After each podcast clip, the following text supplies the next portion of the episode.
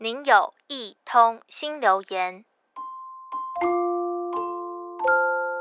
前几天，我和朋友一起度过他的二十五岁生日。一边吃着生日大餐的时候，他说：“如果能活到一百岁，现在竟然已经过了四分之一了。”我笑着对他说：“那你有想过一百岁的生活是什么样子吗？还有这么久，也想太多了吧？”气氛突然的陷入了一阵尴尬。不过，我想着，人要活到老，活到百岁，甚至是假霸基，确实很不容易。所以，我还是衷心的祝福他，能够长命百岁，而且要活得健健康康的。回到家后，心想着，如果别人祝我长命百岁，我会怎么想呢？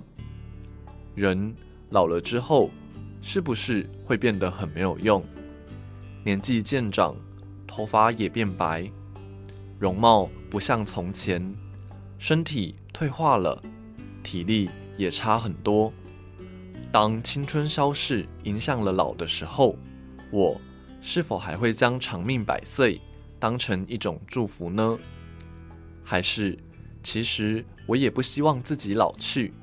究竟，人要以什么样的姿态变老呢？我随手拿起书桌上的一本杂志，翻了翻，正好看到了一篇文章，里头写道：蔡宽的生日愿望。这位阿嬷虽然看起来满头白发，但她有活力的样子，一点儿都看不出来是超过一百岁的模样。没想到。他竟然过的是一百零四岁的生日。在亲友口中，蔡宽阿嬷被形容是彰化的宝。在七十岁时才加入慈济志工的行列，相信人生七十才开始。身体健康的时候，他会亲自到会员家收取善款。环保站也是他不可或缺的定点。一看见他的出现，没有人敢懈怠。静思堂的服务台咨询，更是他从不缺席的勤务。蔡宽，什么事都肯做。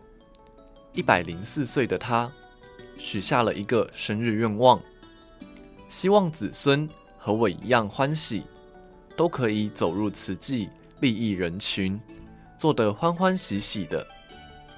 蔡宽年轻的时候当过助产士，为产妇在临盆时接生，深刻的体会到助人的快乐。年老时参加慈济不认老，任何勤务来者不拒，更深信活动要活就要动。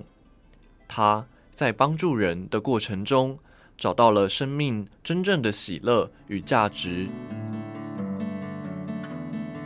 生日代表了又增加了一岁，人在不同的年岁，总会有着不一样的体悟。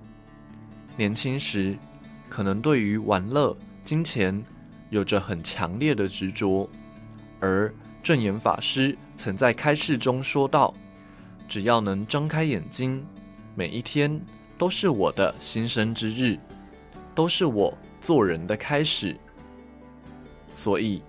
看到蔡宽在生日时许下的简单愿望，我也觉得，其实能走能做，好好的做人，好好的善用生命。生日的那一天，或许再也不那么特别，因为每一天都可以是生日。